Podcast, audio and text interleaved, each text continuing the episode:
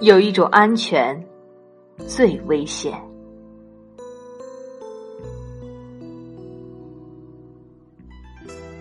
二战结束后，英国皇家空军统计在战争中失事的战斗机和牺牲的飞行员，以及飞机失事的原因和地点，其结果令人震惊。夺走生命最多的，不是敌人猛烈的炮火，也不是大自然的狂风暴雨，而是飞行员的操作失误。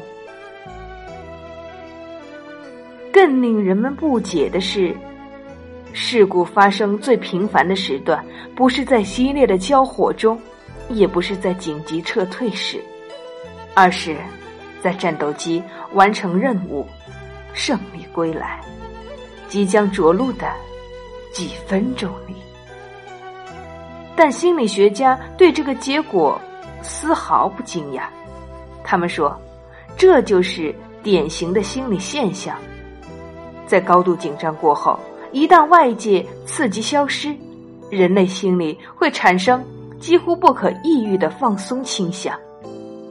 飞行员在敌人的枪林弹雨里精神高度集中，虽然外界环境恶劣，但由于大脑正处于极度兴奋中，反而不容易出纰漏。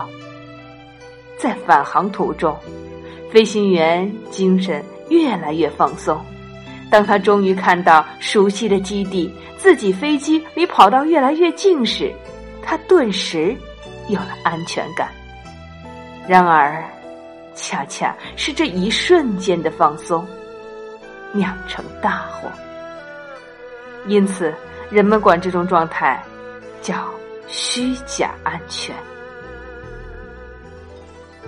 在人生的路上，也有很多的虚假安全。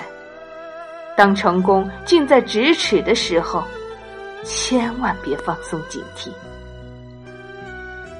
记住，没有取得的成功，不是你的成功。